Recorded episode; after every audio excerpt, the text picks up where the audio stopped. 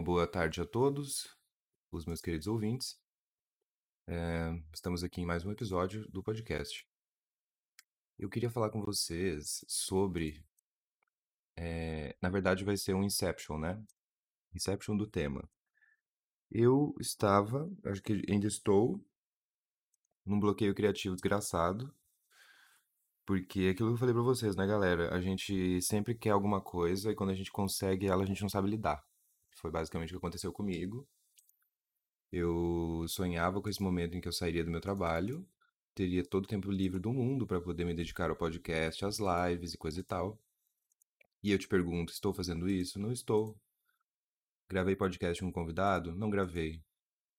Estou gravando podcast toda semana? Não estou também. Estou fazendo muitas lives? Mais ou menos, né? Nesse aspecto aí eu tenho que me defender, porque assim, eu não tô fazendo live todo dia, mas estou fazendo. Voltei a fazer com uma certa constância, né? Uma certa frequência. Então, né? O paradoxo da condição humana, aprendendo a lidar com as coisas que a gente sempre quis e conseguiu.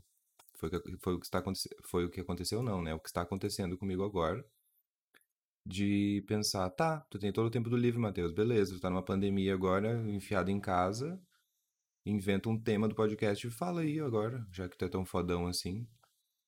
Já que tu queria o tempo livre, agora tu tem o tempo livre? Uai. Simplesmente grava um podcast, não é isso que tu queria pra tua vida, filha da puta?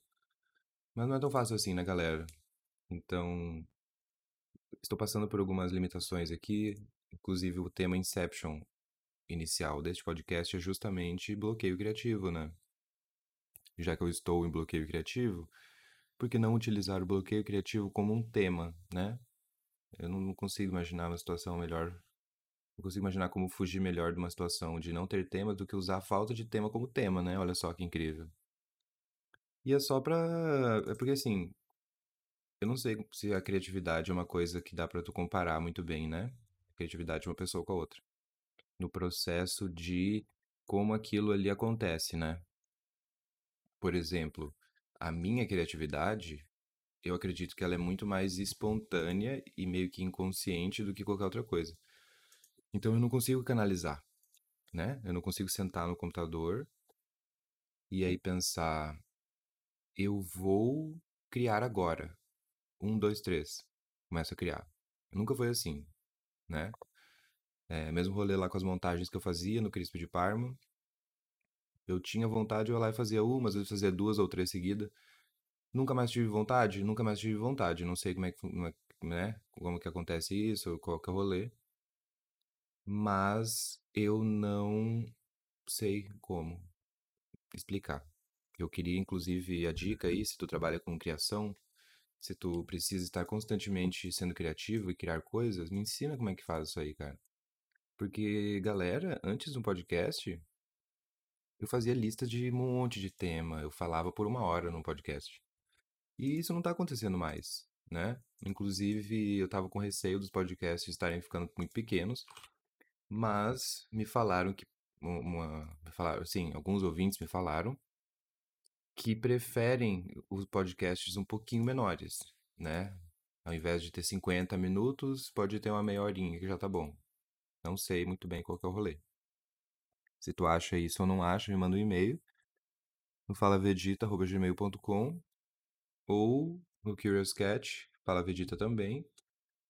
É, lembrando que eu faço lives de vez em quando no, na Twitch, Fala Vegeta também. Tem meu Twitter, Vegetacil, então, né, aquela coisa toda que vocês já sabem. Mas o que eu queria falar sobre bloqueio criativo é que eu não sei é, se está atrelado a mais outras coisas. Por exemplo, eu estou sedentário, né? Tô esperando um monte de coisa chegar. E aí, qualquer buzina, qualquer coisa que dá lá na frente, eu já acho que é pra mim. Mas eu acho que não é nada, não. Enfim. Até me perdi. Ah, tá. Estou sedentário, não estou treinando há mais de ano. Eu consigo ter plena certeza de que isso tem um, um baita efeito, né? No, na minha criatividade. Porque quando tu tá treinando pelo menos umas três vezes por semana, há uns seis meses, tu é outra pessoa, né?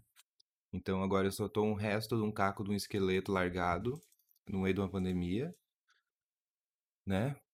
Sedentário, sem interagir muito, né? Sem dar rolês, sem fazer coisas diferentes do que eu já faço, então é um pouco difícil para mim é, me manter criando. Estou nesse desafio agora.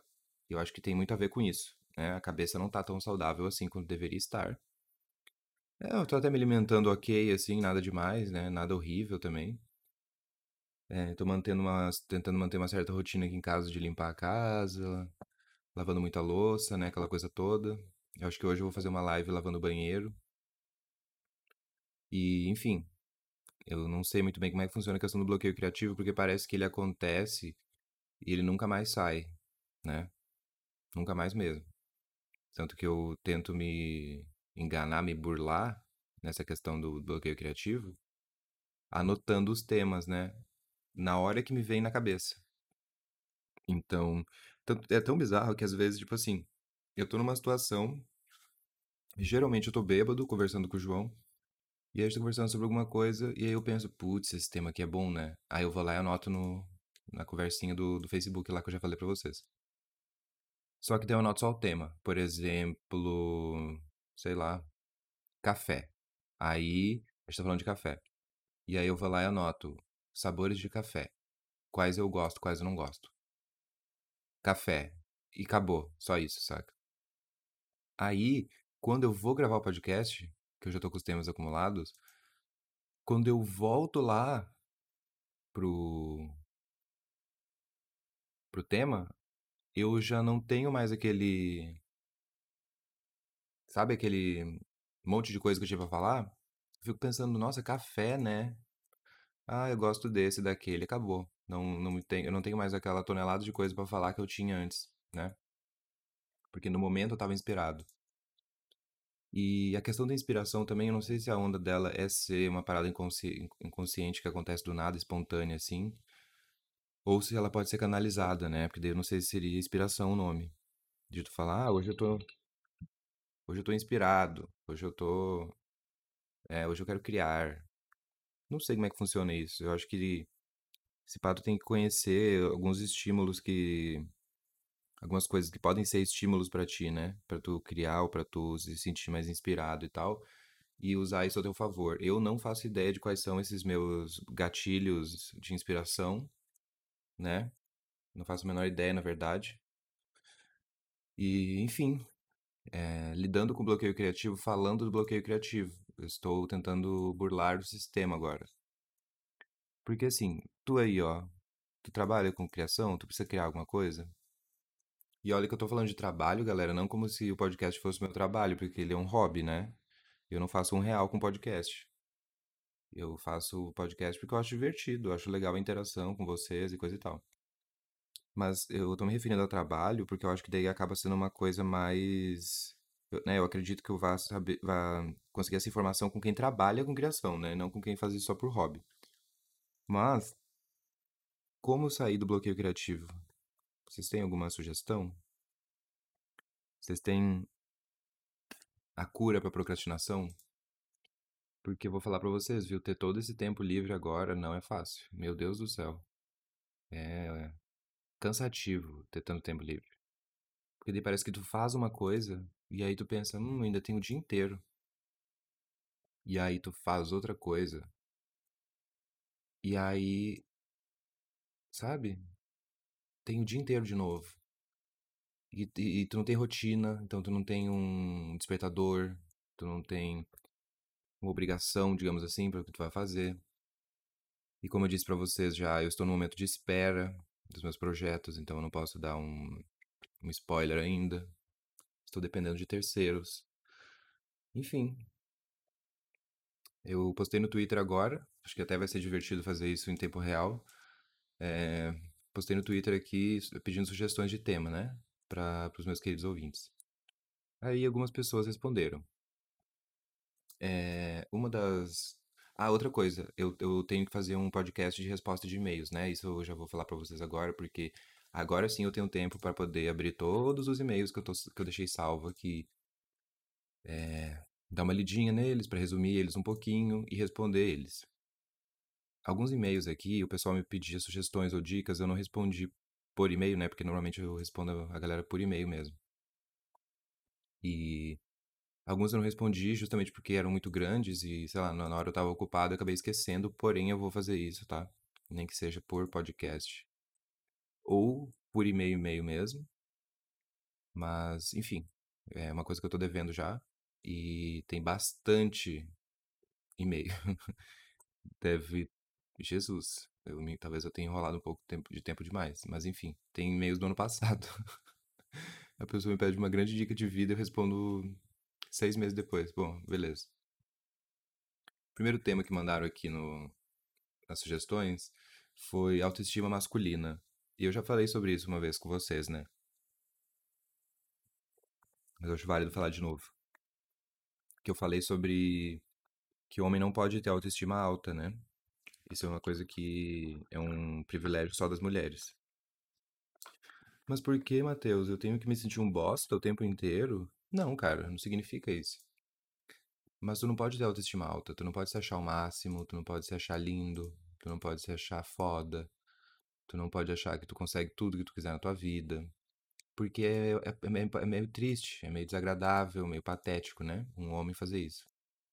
Você precisa estar em constante automanutenção. Tu precisa estar em constante autodesconfiança, né? Precisa estar em consta eh, constantemente se subestimando. Mas não no nível depressivo da, da palavra, né, galera? Não numa palavra, numa, uma- não no quesito grave, assim. Tô falando de questões meramente meio termo, né?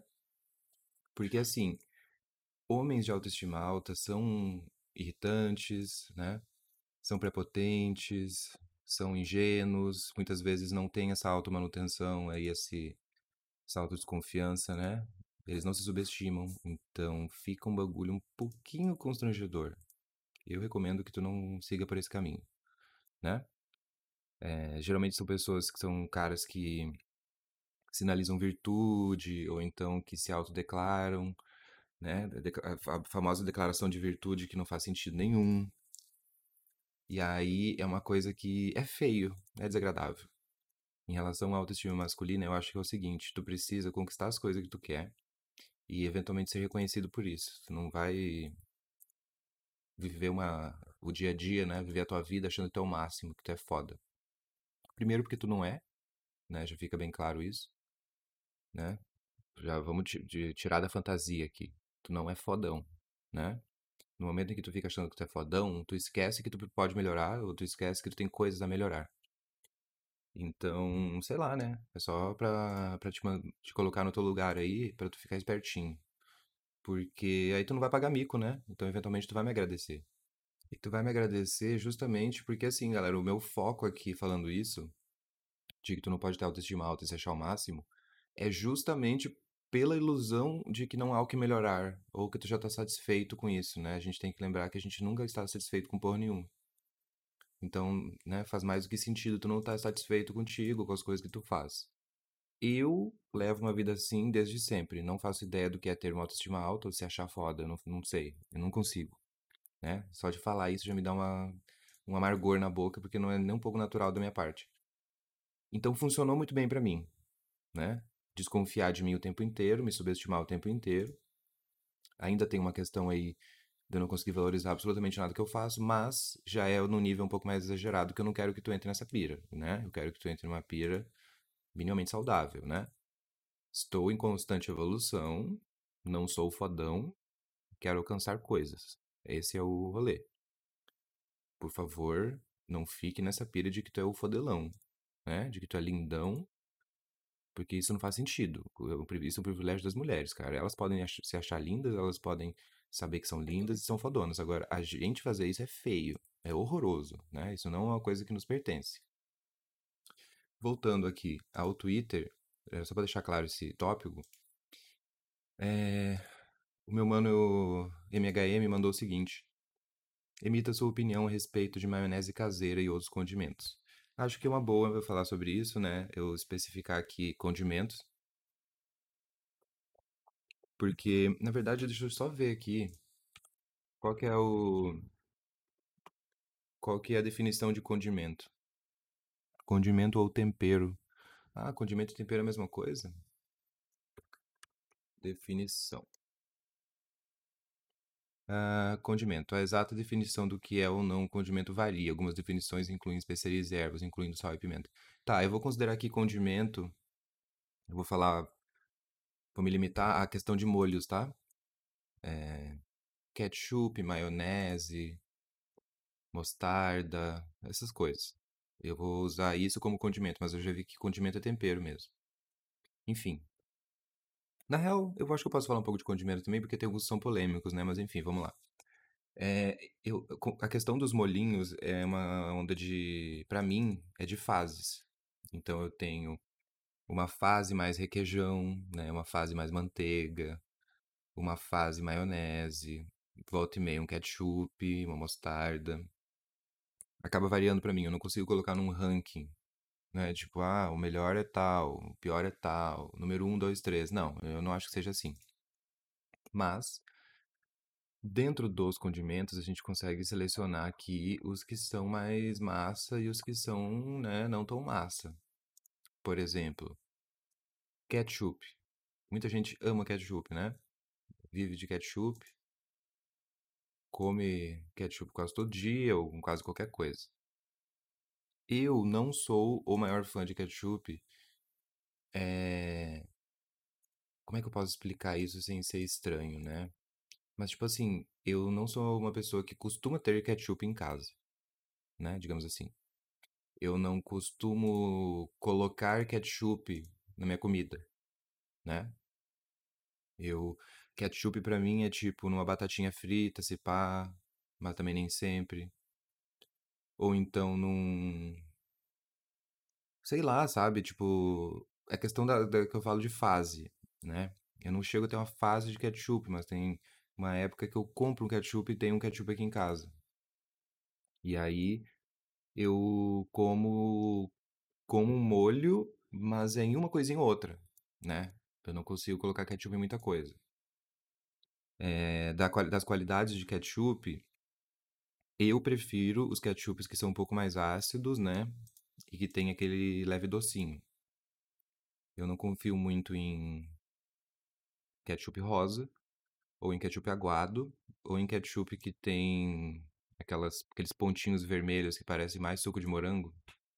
Não sou muito fã.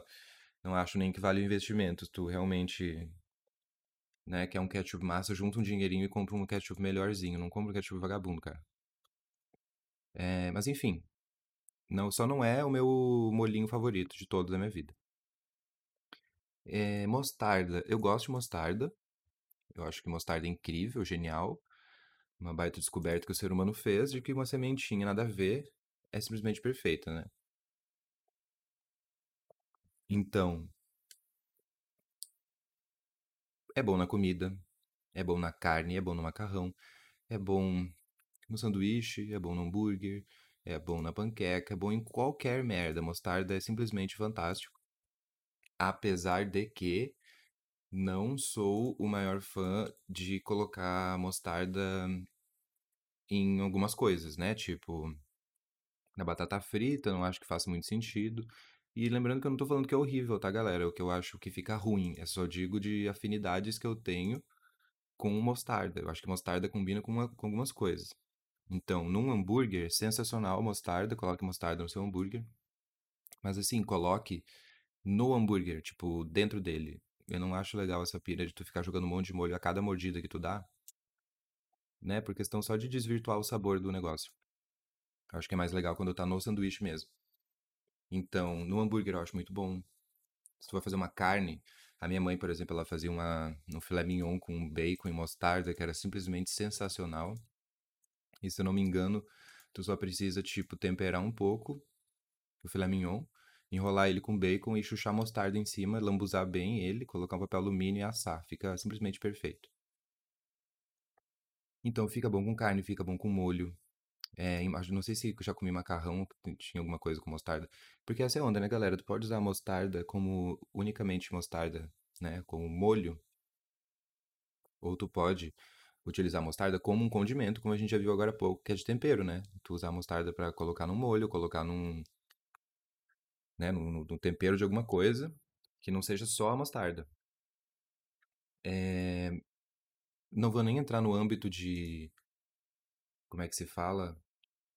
É, molhos mistos, né? Molhos dois em um. Isso daí já é um. Nah, não vou nem.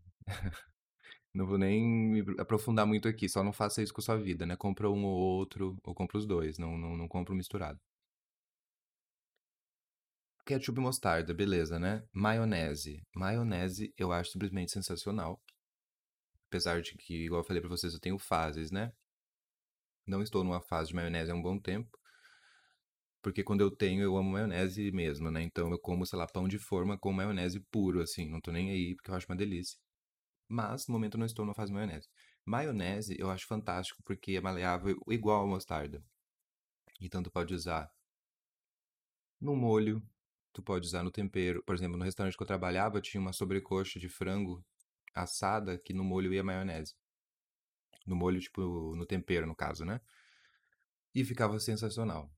Então, é bom para tu fazer um molho, é bom para tu temperar alguma coisa, é uma delícia no teu sanduíche.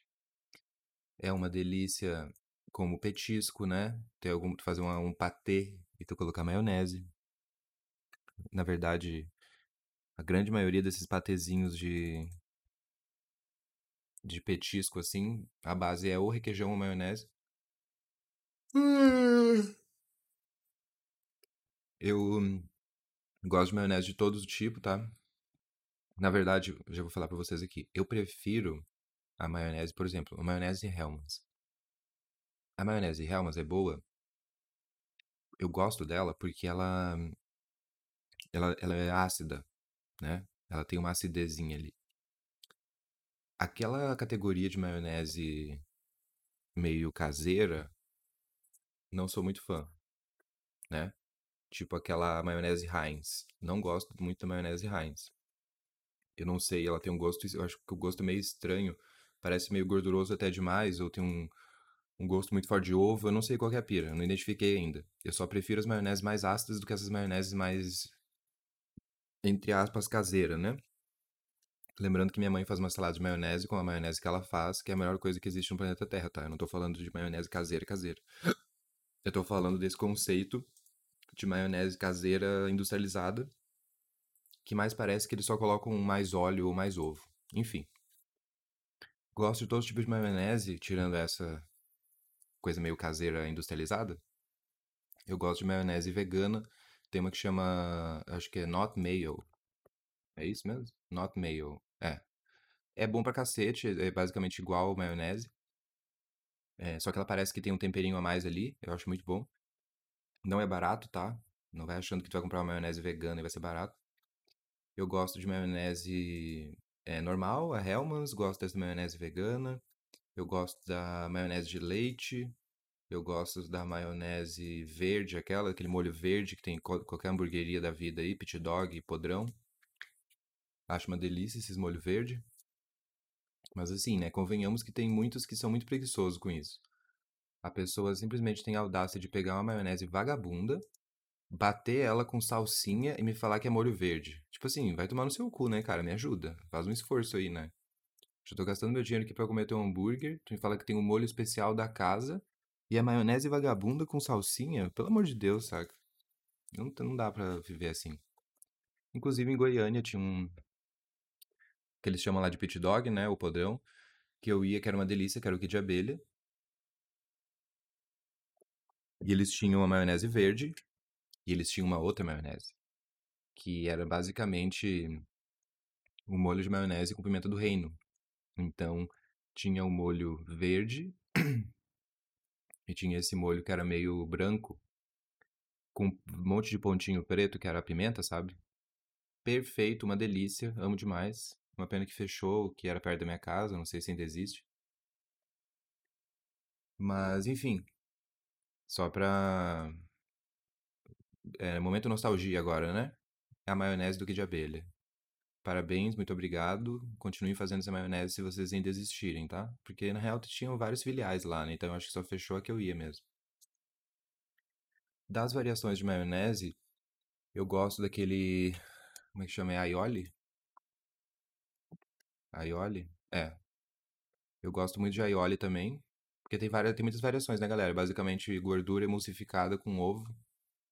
Ou com alguma coisa ácida, tipo vinagre. Ou azeite, ou óleo. Enfim, é muito maleável o que tu pode fazer com maionese. Tipo, muito maleável. E por isso que tem maioneses que são tão fodas, né? Porque daí tem esse segredinho dela ter mais um limãozinho, ou dela ter mais um vinagrinho, ou dela ter um alho, né? Uma vez eu comi um negócio que tinha uma maionese que era feita com azeitona, e era simplesmente sensacional. Tem o bom e velho molho tártaro, que é muito bom também. Então, maionese é simplesmente divino, né? Porque se tu for colocar que todo mundo deveria amar maionese, todo mundo pode amar maionese, porque tem até a maionese vegana. Então, se tu não come ovo, cara, tem a maionese vegana lá, que é uma delícia também. Tá tudo certo. Vai ter maionese para todo mundo. É... Em relação aos molhinhos verdes, como eu tava falando, é só se eles forem bem feitos, né, galera? Eu não tô exigindo aqui um super molho Masterchef, é só tu não bater maionese vagabundo com salsinha que eu já tô feliz. É, de outros é, molhinhos assim, que nos últimos anos eu tenho explorado, é a questão do molho de pimenta, né? Eu gosto muito de pimenta. Eu até falei pro João que meu sonho era ter um monte de molho de pimenta em casa e a gente conseguiu isso. Porque hoje em dia a gente tem uns quatro molhos, eu acho, aqui. Tem uma marca que. Como é que chama? Aquelas. É, cepera, cepera, cepera. Não sei como é que pronuncia. Eles têm uma coleção de molhinhos de pimenta. E aí, pra gente, na verdade, a gente experimentou todos. eles têm um molho mexicano. Eles têm sweet chili, que é uma coisa meio asiática, adocicada, apimentada. Tem o sriracha, que é muito bom também. Tem a extra forte, que é melhor. E tem o chipotle, que é como se fosse um barbecue apimentado. A gente já comprou todos ao longo desse tempo aqui. Podemos experimentar todos. Então, se, daí, se aí na tua. É cepera, tá? Acabei de ver aqui. Então, se na tua cidade tem molho cepera e tu gosta de pimenta forte, pode pegar o extra forte, que é muito bom.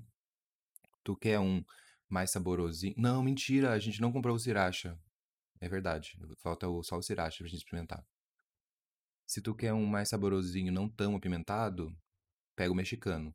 Se tu não quer apimentado, mas quer uma coisa diferente, pega o sweet chili e o chipotle, porque para mim eles não são apimentados, tá? Eles têm pimenta e tal, mas é aquela coisa que tu põe na boca, aí tipo dá uma leve ardidinha e some depois. Que para muita gente é bom, né? A galera gosta disso. É... Mas enfim, só voltando na questão dos molhos de pimenta, né? Eu amo molho de pimenta. Eu amo principalmente molho de pimenta de pimenta jalapeño, né? Aqueles molhos de pimenta verde. Acho muito bom. É... Acho que tu, inclusive, deveria explorar um pouco o mundo da pimenta, porque é muito interessante. É uma delícia. Imaginar, né, a quantidade de cultura do mundo que consome pimenta em grandes quantidades, ou sei lá, de ter espécie diferente ou molho diferente. Eu acho que vale a. Ah, que eles colocaram, ó, eu tava vendo a lista de produto deles. Eles fizeram que tem a categoria de. A categoria de força de pimenta dos molhos. É bem o que eu falei, o chipotle e o sweet chili tem um e dois de pimentinha. O sriracha extra forte tem quatro. Uh, eles. A mexicana é mais apimentada. Que mentira isso aqui. Os caras não sabem nem falar do próprio produto. A extra forte é muito mais forte que a mexicana, cara. Para de falar merda. Enfim. Outra coisa que tu precisa prezar um pouquinho de qualidade, né, galera? Não, vai, não precisa comprar o molho de pimenta gota. Por favor, né? Aquilo lá. Depois que eu. eu ainda não consigo acreditar que aquilo lá desenferruja a moeda, mas beleza, né? Propriedades da pimenta. Eu gosto de molho de pimenta bem forte. Eu, mas também gosto dos que são mais saborosos assim, né? Eu acho que pimenta é uma coisa perfeita, dá para tu se divertir. É, a única coisa que eu peço para vocês é, assim como na questão da maionese, do ketchup, de comprar um molho misto, não compra esses molho muito viajado de pimenta, sabe? Por exemplo, tem uma marca que vende um, uns molhos que chama para carne, for meat, uma coisa assim. E aí são uns molhos muito cheio de coisa. E aí parece que fica um pouco confuso, né? Eu acho que é, vale, é mais válido experimentar só o molhinho. Por exemplo, o meu sonho é ter aqui em casa um sriracha. Só que tu quer ver quanto é que custa o sriracha? Vou te mostrar aqui. O molho sriracha custa 45 reais. Quantos ml tem isso aqui? Ah, não, é gramas, né? 480 gramas. 43 reais. Kit de dois molhos, 140 reais. Então, tipo assim, sriracha é bom? Sim, é uma delícia, é perfeito. Eu beberia guti-guti esse molho de tão perfeito que ele é. Mas é muito caro. Então, eu não tô falando pra vocês comprar só molho caro. Eu tô falando só pra vocês não comprarem coisa muito vagabunda, né, galera? Eu já falei pra vocês sobre isso. Não adianta tu experimentar um negócio pelo mais vagabundo e falar que não gosta. Não faz sentido. Então, compra um molhinho um pouquinho melhor, né? E molho de pimenta dura. Tu não vai tu beber litros de molho de pimenta. Vai durar um pouquinho. Vale valer o teu investimento. É, pra mim, a melhor pimenta que existe é a sriracha. É a sriracha. É a jalapeno. Aquela verde. Não tem pimenta melhor que aquela. Ela tem basicamente tudo que eu quero numa pimenta. Porque ela é muito forte. Ela não fica... Ela não dura muito na tua boca. O gosto dela é perfeito. Combina com absolutamente qualquer alimento. Inclusive, quando eu morava em Goiânia, tinha um, uma hamburgueria lá, um, era tipo um bar, hamburgueria, pub, sei lá, que chamava Pier 13. Era, era 13, né? Acho que era Pier 13. Pier um número. Eu acho que é isso, né? Deixa eu ver aqui. Não gosto de fazer umas informações pela metade. Isso, Pier 13. No Pier 13 ficava na. É Mutirão ou Castelo Branco? Não me lembro.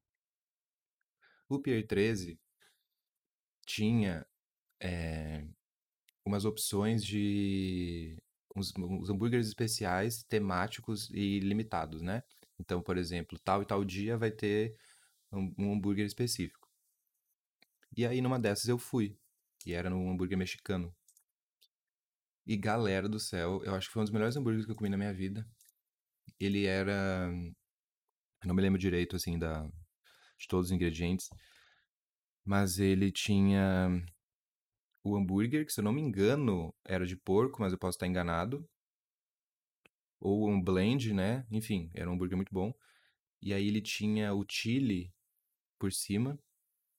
E aí ele tinha umas fatias zona gorda de jalapeño. E aí tu mordia aquilo. Meu Deus do céu.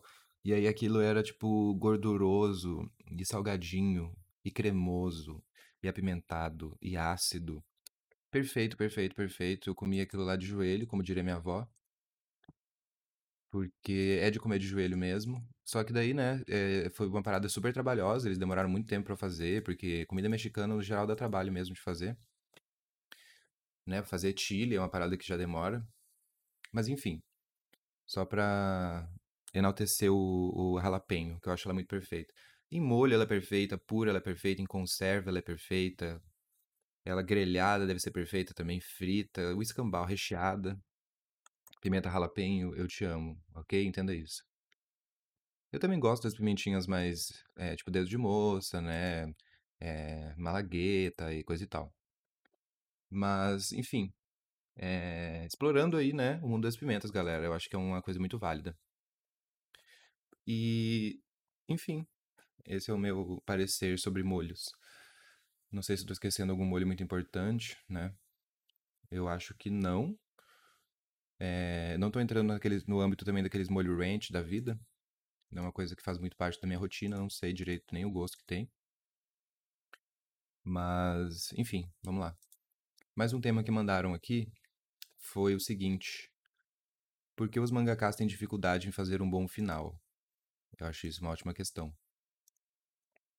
Porque assim, galera, eu fico imaginando como é que funciona o processo né, de criação de um mangá a ponto do mangaka conseguir uma adaptação para um anime, né?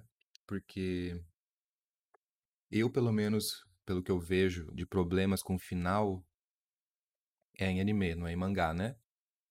É porque o mangá fica lançando, o anime também. O anime gera um hype enorme, porque muito mais gente assiste anime do que lê mangá o autor começa a estender a história até ele não conseguir mais finalizá-la direito e todos os fãs ficam extremamente putos porque o final ficou uma merda. Né? A gente já viu isso acontecendo várias vezes. Eu só acho que é porque os caras se vendem, sinceramente. Não acho que tem mais nada além disso. Porque imagina, tu é um mangaka japonês, tu já trabalha igual um filho da puta, tu já tem prazos completamente absurdos, tu já deve ter problema na mão, deve ter uma ler, né? Tu deve ser meio corcunda, tu mal dorme, e aí tu finalmente consegue um contrato com um estúdio para fazer uma adaptação do teu mangá. E os caras te oferecem um rio de dinheiro, e aí começa a lançar os primeiros episódios do anime do teu mangá. Já é um sucesso instantâneo, a galera já tá indo à loucura na internet e já querem fechar contrato para mais uma temporada. Mas tu ainda tá escrevendo a terceira temporada, né? Eles já querem lançar a segunda. Então tu vai ter que trabalhar mais ainda igual um arrombado. Tu vai ter que dormir menos ainda para tu acelerar, né, o, o processo do teu mangá para que possa lançar depois o anime. Então é como se o próprio mangaka virasse um escravo do próprio mangá. E de dinheiro também, né? Por isso que eu não, não, não vou desmerecer tanto, porque os caras têm que pegar o dinheirinho deles, né? Mas aí quando vira um sucesso do caralho, e tu pensa, putz, hein? Eu posso enfiar um, um ou dois arcos aqui, ó, no meio da história. Nem vai mudar tanto a questão, né? O enredo todo. Dá pra eu fazer uma temporada só disso. E aí conseguir uma grana. E aí eu acho que isso vira uma bola de neve, saca? Porque daí o cara faz isso, e aí faz de novo, e faz de novo. E aí quando tu vê, pelo menos o que é mais triste para mim, é quando o mangaka, ele... Ele se contradiz, né? Nas próprias regras que ele já colocou no mangá. Então, por exemplo, o cara constrói X, e aí lá na frente tem Y, do nada. Do nada. Não tem nem explicação, não tem nem o porquê. Ele simplesmente colocou Y. E nunca foi mencionado Y. Mas aí os fãs que estão histéricos, loucos para assistir, nem ligam muito para isso. E o dinheiro continua entrando na conta dele. Então eu acho que assim, é difícil para eles construir um final bom, porque também é culpa da fanbase, tá, galera? Não vou tirar a culpa de vocês aí também porque a galera fica completamente fanática por teoria da conspiração e aí fica fazendo um monte de teoria, analisando um monte de coisinha pequenininha da história, gerando uma expectativa absurdamente monstruosa no bagulho só porque tá olhando todos os micro detalhes ali, saca? Então qualquer coisa que o cara vai fazer não vai agradar, né? Nós tivemos aí o exemplo agora de Attack on Titan, né? O Shingeki no Kyojin. E a galera tava falando justamente isso. Ah, mas qualquer final o povo não ia gostar. Ah, porque vocês ficam o dia inteiro fazendo teoriazinha e agora fica frustrado. Sim, pode ser.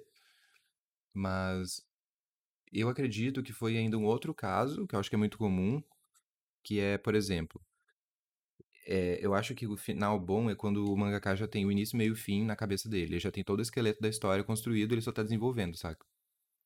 O problema que eu acho que Attack on Titan aconteceu o seguinte. A galera ficou tão biluteteia com teoria e viajando tanta maionese, esperando tanta coisa, que ele mudou o final. Né? Eu não vou falar em detalhes aqui sobre o. Não fica tranquilo aí, não vou te dar spoiler. Mas eu tenho quase certeza que o final do mangá de Attack on Titan, né, eventualmente o final do anime, foi um final alterado. Eu não acho que aquele foi o final que o autor sempre quis, né? Ele era conhecido como um cara que quebrava expectativa, como um cara que matava personagem que tu gostava. Eu não acho que aquele final eh, faz o estilo dele, mas enfim. Eu vou pular essa parte só pra não te dar spoiler nem nada. Então, tipo assim, se tu tem uma história toda escrita, início, meio e fim, e tu fecha um contrato com o anime, com o estúdio pra fazer anime, fechou, cara. Vai. É só animar aquela história que tem início, meio e fim. Se tu não gostou daquele final, foda-se. Aquilo ali não foi construído pra fanbase, aquilo ali não foi alterado. Aquele era o final da história desde o começo, saca? Eu acho que o maior problema é esse, é quando o final passa a ser algo instantâneo, tipo, o cara altera o final de última hora. Esse é o maior problema. Então, nós temos o bom e velho exemplo de Naruto, que foi se perdendo completamente até virar aquela bosta. E eventualmente Boruto, que meu Deus do céu, não vou nem falar.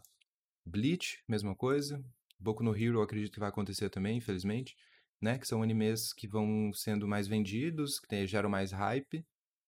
A história acaba sendo um pouco mais estendida e isso vai perdendo consistência até terminar muito mal. Mas mesmo terminando muito mal, muitos fãs amam e defendem com unhas e dentes, não importa o que aconteça, né? Então, casos e casos. Eu acho só que é tão difícil para um mangaka escrever um final bom quando ele não tem o final em mente desde o início. Eu acho que esse é um baita fator, né? Porque, por exemplo, se tu vai ler Claymore, que é um baita de um mangá que eu amei de ler, eu amei ler. Eu acredito que Claymore já tinha o final decidido desde sempre, né? Tu vai ler aquele Origin do Boichi, início, meio e fim, redondinho, né? Parasite, início, meio e fim, redondinho. São coisas que já estão determinadas, já foram escritas, já tá ali. Não foi estendido, né? Não foi alterado, não foi não se contradisse em momento se contradisse. É, eu acho. Em momento algum, em momento algum, o autor ficou se contradizendo sobre a história que ele mesmo contou. E aí isso gera consistência na história, saca? Eu acho que esse é um fator muito importante, tanto que é difícil tu ver um anime pequeno, de um mangá pequeno, que tem um final completamente lixo que ninguém esperava. Não, não é uma coisa que eu costumo ver, né? Então, enfim. É... Mas é isso aí. Não criem hype algum. Não criem expectativa alguma sobre nada, galera. Por favor, não façam isso, né? Só assiste, só fica de boa. Porque tu vai começar a identificar isso com o tempo. Por exemplo, esse Jujutsu Kaisen que tá saindo agora. Eu consigo já enxergar um futuro tenebroso para ele. Nossa, Matheus, mas por que, que tu é tão cuzão e tão pessimista? Vai se fuder. Não é isso, cara. É só porque gerou muito hype. O mangá está vendendo horrores, a galera está amando o mangá. Eu não consigo crer que esse cara já vai. que esse cara vai terminar a história daqui a pouco. Eu duvido muito. Eu imagino que Jujutsu Kaisen. Tô chutando aqui, tá, galera? Eu não sei. Eu estou chutando que vai ser um mangá muito grande, né? Vai ser um mangá enorme. Que eventualmente vai virar um anime enorme. E que eventualmente vai perder a consistência. Porque é isso que acontece. Como eu já falei, o único cara que conseguiu fazer isso sem perder consistência foi o Oda, porque o One Piece só melhora, né? O One Piece não decai, o One Piece não fica pior, a qualidade só aumenta. Então, a dica que eu te dou aí, querido iniciante a otaku, assiste anime pequeno, cara, lê mangá pequeno, só isso. Ou então vai nos que são certeiros, né? Tipo, eu tô lendo Kingdom, eu estou no 383. Já saíram 675 e o bagulho só melhora. Então, né? Ou tu vai no certeiro, ou tu vai nos menores. Porque os menores sempre são muito bons também. Então, acho que é isso, né? Já quero agradecer, inclusive, o pessoal aí que mandou temas no, no Twitter. Foi divertido gravar isso aqui quase em tempo real, assim, vendo os temas aparecendo. É, tenho que gravar também os, os e-mails dos, dos ouvintes. E eu acho que depois de muito tempo rolou um podcast sobre qualquer bobajada da vida, né? Hoje não teve grandes filosofias da vida ou reflexões da, da existência humana, foi só uma, uma um bate-papo aleatório. Espero que vocês gostem. Se vocês acharam massa, por favor, me mandem um feedback. Se vocês querem mais podcasts sobre temas aleatórios assim, me falem. Se vocês não gostaram e querem só reflexões da vida, me falem também, porque é importante eu saber. E é isso aí, galera. Até a próxima, né? Tamo junto. E é isso aí.